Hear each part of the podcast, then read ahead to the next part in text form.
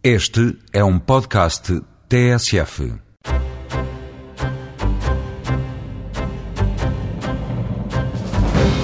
Esta semana o Eureka foi conhecer um material que pode tornar os carros 40% mais resistentes ao impacto em caso de choque. Os investigadores do Departamento de Engenharia Mecânica da Universidade de Aveiro estão a traduzir para equações o comportamento das espumas metálicas para depois avaliar o seu desempenho através de crash tests.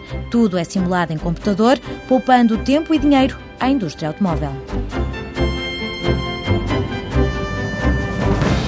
Na escala da nanotecnologia, tudo é pequeníssimo. Os habitantes deste universo, que começa agora a ser desvendado pelos investigadores, têm o tamanho do diâmetro de um fio de cabelo. Um cientista do Centro de Investigação em Materiais Cerâmicos e Compósitos quer isolar as nanopartículas e estudar as suas propriedades individuais. Um trabalho distinguido com estímulo à investigação, o prémio é atribuído pela Fundação Carlos Gulbenkian. E porque a investigação científica dá lucro, o investigador do Departamento de Engenharia Cerâmica e do Vidro criou uma empresa de base tecnológica. A Agromat participa em vários projetos científicos com aplicações biomédicas, desenvolver implantes à medida de cada paciente e incorporar fármacos em materiais cerâmicos utilizados no fabrico de próteses são algumas das metas que estão a ser desenvolvidas com o contributo desta empresa. Abrimos então as portas da ciência e da tecnologia durante os próximos minutos. Fique para ouvir.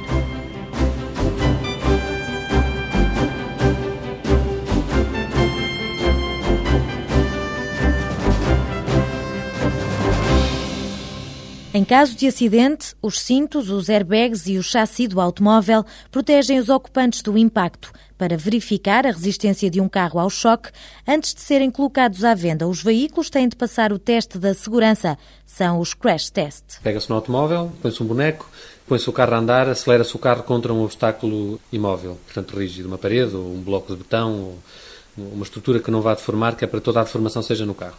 São ensaios feitos sempre pelos fabricantes de automóveis são ensaios que saem muito caro aos fabricantes, porque cada ensaio que se faz é um carro que é gasto no ensaio, não se aproveita nada. Cada vez mais os fabricantes começam por fazer simulação do crash test, até saberem que depois vão fazer um crash test ou dois só reais. Por isso, a indústria automóvel investiu na simulação destes testes em computador. A equipa de Filipe Teixeira Dias, investigador no Departamento de Engenharia Mecânica da Universidade de Aveiro, ensaia pequenas estruturas frontais que ficam por trás do para-choques, as longarinas, simulando o impacto virtualmente. Desenha-se essa peça num programa convencional qualquer de desenho de 3D, ou tridimensional, e depois esse desenho é chamado pelo programa que vai fazer a, a simulação esse programa associa ao desenho os materiais que eu escolhi para aquelas peças, associa a velocidade com que eu vou disparar o carro, associa portanto, o peso que o carro tem. E, e depois, quando começa a fazer o ensaio, a simulação, o que faz é mesmo simular uh, o impacto, portanto, a parte da estrutura começa a acelerar e a certa altura apanha com um obstáculo rígido pela frente e vai deformar toda. O material que está a ser testado são espumas de alumínio. Estas espumas têm um aspecto semelhante a uma esponja de banho, mas não deformam, já que o metal lhes confere rigidez. Filipe Teixeira Dias revela os ingredientes usados para cozinhar este material e enumera as suas vantagens. Basicamente é pegar uma liga de alumínio, por exemplo, misturá-la com um composto químico que, quando é aquecido, liberta gás, liberta hidrogênio e, portanto, aquilo, quando é cozinhado, liberta bolhas dentro do próprio alumínio que depois ficam lá retidas eh, quando arrefece. O interesse de usar estes materiais é porque são materiais que têm uma grande capacidade de absorver energia. Portanto, como eu num, num automóvel o que quero é absorver a energia do choque, ou melhor, quero que essa energia não chegue aos passageiros, e estes materiais, o que tem, a vantagem que têm é que deformam ainda mais. Absorvem mais energia do que os materiais convencionais, os aços, os alumínios. Portanto, ainda têm uma capacidade acrescida de, de deformar e de absorver energia. Antes de fazer os testes, é preciso ter informação sobre o comportamento do material. A vertente experimental fica a cargo de dois parceiros que disponibilizam estes dados para serem introduzidos nos modelos matemáticos. Cabe aos investigadores do Departamento de Engenharia Mecânica escrever equações que traduzam o comportamento das espumas metálicas. Temos temos uma empresa austríaca que produz ou que desenvolve as técnicas de produção desses materiais. Portanto, é uma empresa que desenvolveu um dos métodos de produção das espumas. É uma empresa que tem no seio dela muita informação necessária para nós podermos pôr depois e desenvolver os modelos matemáticos e pôr essa informação nos, nos programas. Temos ainda um parceiro espanhol, uma, que é uma Universidade de Madrid, um grupo de investigação da Universidade de Carlos III, que eh, faz um trabalho complementar do nosso. Portanto, eles metem as mãos na massa e, portanto, eles fazem-nos a parte experimental que nós incorporamos nos nossos modelos e depois nós fornecemos-lhes os nossos modelos para eles incorporarem nos programas deles. E, portanto, complementamos mais ou menos o trabalho uns dos outros. Filipe Teixeira Dias revela que os testes realizados já permitiram observar a eficácia das espumas de alumínio na absorção da energia do impacto. Já temos a certeza que a incorporação destes materiais, das espumas dentro da estrutura do, destas partes do automóvel, que melhoram substancialmente a capacidade de, de absorver energia no impacto, no choque temos ganhos que podem ser da ordem dos 30% a 40% em relação a, um, a, uma estrutura sem, sem estes materiais. Isto pura e simplesmente pegando na estrutura e pondo lá dentro este material, sem otimizar a forma dessa geometria, sem nada. Portanto, só ter mesmo um, um tubo simples, eh, oco, e dentro dessa parte oca eu introduzo este material. A incorporação de espumas metálicas nos automóveis pode ter dois tipos de aplicações. Por um lado, aumentar a capacidade de absorver energia quando há choques, ou ainda servir para aumentar a rigidez da estrutura, permitindo assim baixar o peso. Os investigadores de Aveiro estão também a colaborar com investigadores do Departamento de Engenharia Mecânica da Universidade de Coimbra. Neste caso, o material simulado nos crash tests é a cortiça. A eficiência da cortiça para absorver impacto não é tão boa como a das, das espumas de alumínio. Uh, há uma ligeira diferença ainda.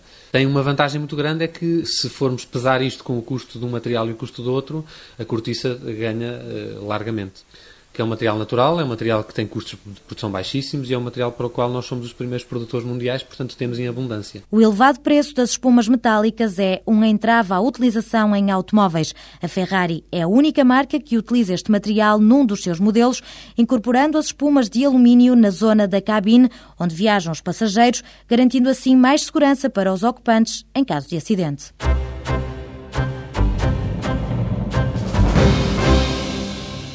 Esqueçam as lupas e os microscópios convencionais para observar o mundo mil milhões de vezes mais pequeno do que o metro, onde moram as nanopartículas. Os cientistas têm de recorrer a feixes de eletrões e a microscopia de força atómica. A ferramenta mais frequentemente utilizada são microscópios eletrónicos de varrimento e de transmissão. Esses microscópios permitem visualizar a matéria a uma escala inferior ao comprimento de onda da luz.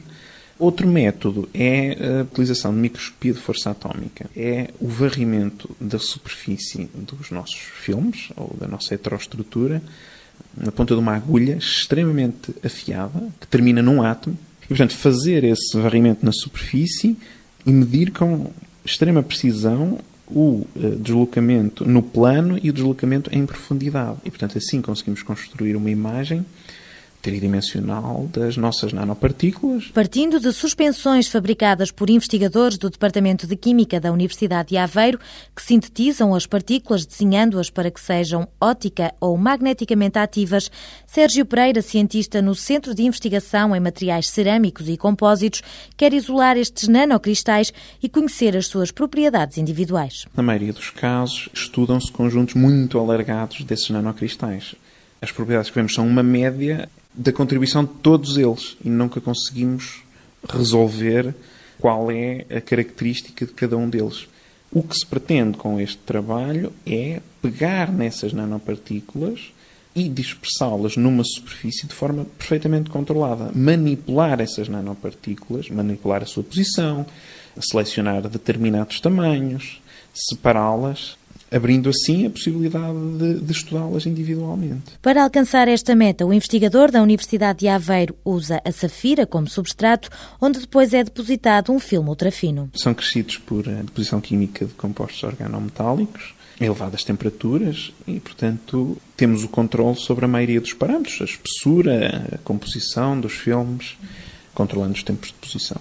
Filmes esses que têm eh, características morfológicas muito peculiares, particularmente desenvolvem à sua superfície defeitos, deslocações, e no topo dessas deslocações, quando o processo de crescimento é realizado sob determinadas condições, desenvolvem-se prismas hexagonais invertidos e, e esses defeitos permitem armadilhar vá, as nossas nanopartículas, confinando-as espacialmente e permitindo assim o controle da sua posição à escala do nanómetro. O que é realmente interessante é controlar e promover as condições de crescimento adequadas para que a morfologia dos filmes permita fazer este tipo de trabalho. Nós queremos projetar as nossas armadilhas de forma a que só caiba uma nanopartícula, num, num determinado caso, não é? Tudo se passa à escala do nanómetro, controlando o tempo de deposição. A partir de uma certa espessura formam-se pits, são defeitos cristalográficos. É como se no material crescessem pequenos funis, mas em que a base tem a forma não de uma circunferência, mas de um hexágono. Essa forma geométrica fica a dever-se à estrutura cristalina hexagonal do tipo vortosite. Assim, visto de cima, o material parece um campo de golfe. Sérgio Pereira descreve a estratégia que usa para convencer os nanocristais a entrarem nos buracos. Utilizamos a tensão superficial do líquido e essa tensão superficial permite empurrar as nanopartículas, os nanocristais, para dentro dos pits e não deixar nenhum nanocristal cá fora. E assim conseguimos isolá-los e manipulá-los. Porque a capilaridade tem uma componente da força que empurra em direção à, à superfície e como os nanocristais estão suspensos na solução, quando o líquido se evapora, a interface entre o líquido e o sólido faz com que as partículas entrem lá para dentro. Há um efeito de evaporação e isso permite com que o nosso, a nossa interface líquido-sólido desça pela superfície, não é? E, ao mesmo tempo, varra essas nanopartículas para dentro dos pits. Separando os nanocristais a distâncias superiores a um micron, através de técnicas de excitação óptica convencionais, o investigador vai analisar as propriedades de cada nanopartícula. Com este trabalho, Sérgio Pereira foi distinguido com o Prémio de Estímulo à Investigação, atribuído pela Fundação Carlos Gulbenkian. O cientista justifica a importância desta investigação. Este trabalho, ao permitir isolar as nanopartículas e estudá-las individualmente, permite perceber como é que essas unidades se comportam à nanoscala. Isso é uma aplicação mais do ponto de vista fundamental. No sentido mais aplicado, nós podemos antever aplicações uh, a nível de nanosensores. Por exemplo, tendo em consideração o tamanho destas nanopartículas, são muito inferiores ao tamanho de uma célula, de um anticorpo, de um, de um, de um vírus. E, portanto, nós podemos ancorar, por exemplo, um vírus a uma destas nanopartículas e tentar estudá-lo, tentar isolá-lo. Podemos funcionalizar as superfícies das, das nanopartículas de forma a que elas sejam compatíveis com determinados elementos biológicos e depois, utilizando variações de propriedades físicas que nós consigamos medir, dessa forma conseguimos ter um nanosensor. Um nanosensor biológico, um nanosensor que pode ser magneto-óptico, e, portanto, podemos, nesse sentido, antever algumas aplicações que eh, de futuro esta área nos trará. 12.500 euros foi a verba recebida para desenvolver este trabalho numa área que promete grandes desenvolvimentos científicos e tecnológicos. As aplicações vão desde a biotecnologia e emissores de luz à medicina e células fotovoltaicas.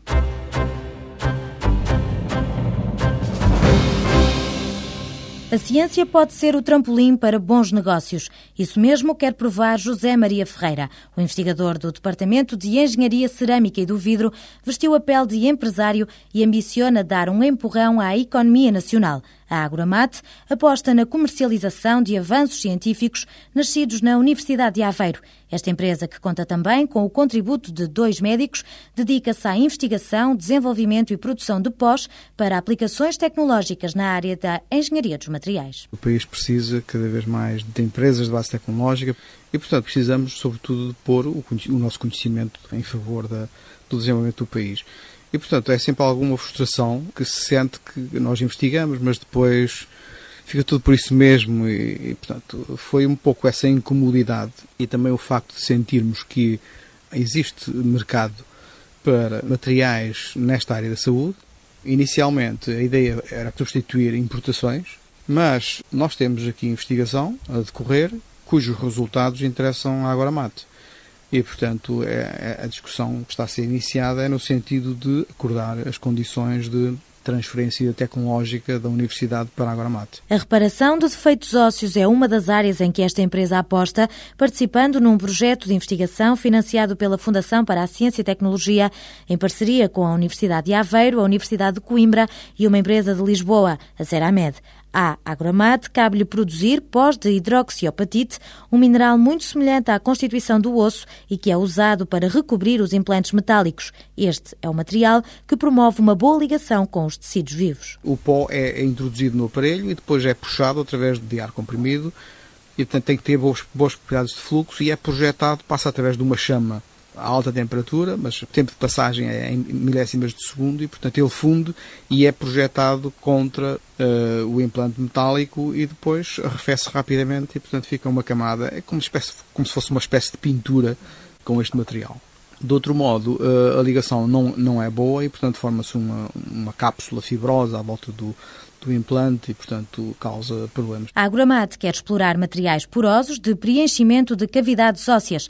Esta empresa de base tecnológica tem a ambição de contribuir para o desenvolvimento de implantes à medida de cada paciente concebidos em 48 horas. Imagino que alguém tem um acidente, parte a cabeça ou os ossos da face, etc., e que fica a faltar um pedaço de um osso. O objetivo, neste caso, será tirar radiografias, uma imagem tridimensional da parte que está em falta, diz qual é a dimensão da peça, manda o fecheiro eletrónico, a máquina põe-se a fabricar aquilo através de um processo de fabrico rápido. Sistemas de libertação controlada de fármacos é outra área a explorar pela Agromat. José Maria Ferreira revela que a ideia é incorporar antibióticos nos materiais cerâmicos usados em próteses. Imagino que tem um osso que tem um tumor qualquer, é uma, uma parte do osso é retirada e depois essa parte deve ser preenchida com um material compósito.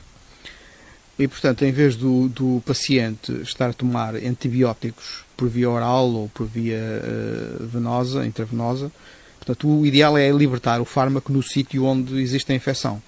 E, portanto, se os, os biomateriais já levarem consigo o fármaco, eles vão libertando no local a quantidade necessária para evitar as inflamações nessa área. Foram já feitos testes in vivo em animais realizados pela Universidade Federal de Minas Gerais, no Brasil, com resultados animadores. Um projeto onde também participam a Universidade de Évora e o Hospital Universitário de Coimbra. O cientista da Universidade de Aveiro salienta a estratégia de investigação usada para armazenar os medicamentos dentro dos materiais. Podemos ter desde macroporosidade, que não é a mais interessante para a libertação de fármacos, mas é interessante para permitir o crescimento do osso através desses poros. E depois temos a microporosidade, que são formada por, por poros muito finos, onde se pode alojar, pode-se alojar o fármaco e pode ficar mais ou menos aprisionado para uh, se libertar mais rapidamente ou mais lentamente, consoante o, interesse que, que tivermos. E, portanto, o interesse agora será modular, digamos assim, o modo como o fármaco fica aprisionado, e, e o polímero, o biopolímero, tem naturalmente um papel aí a desempenhar e também o grau de reticulação do biopolímero. O modo como as moléculas se ligam umas às outras. Se nós permitirmos que elas se liguem de uma forma mais forte, de modo a formarem uma estrutura também mais rígida e mais fechada, então o fármaco que estiver aí aprisionado vai ter mais dificuldade em se libertar, ou seja, vai se libertar mais lentamente. A empresa, criada em 2004, foi distinguida com três prémios, um deles atribuído pela Associação da Incubadora Beira Atlântico Park. A Agromat venceu o concurso de criação de empresas inovadoras de base tecnológica, promovido por esta associação, o que lhe valeu um ano de estadia gratuita nesta incubadora e ainda um incentivo financeiro. Agora, a prioridade é o processo de certificação dos produtos com a marca CE.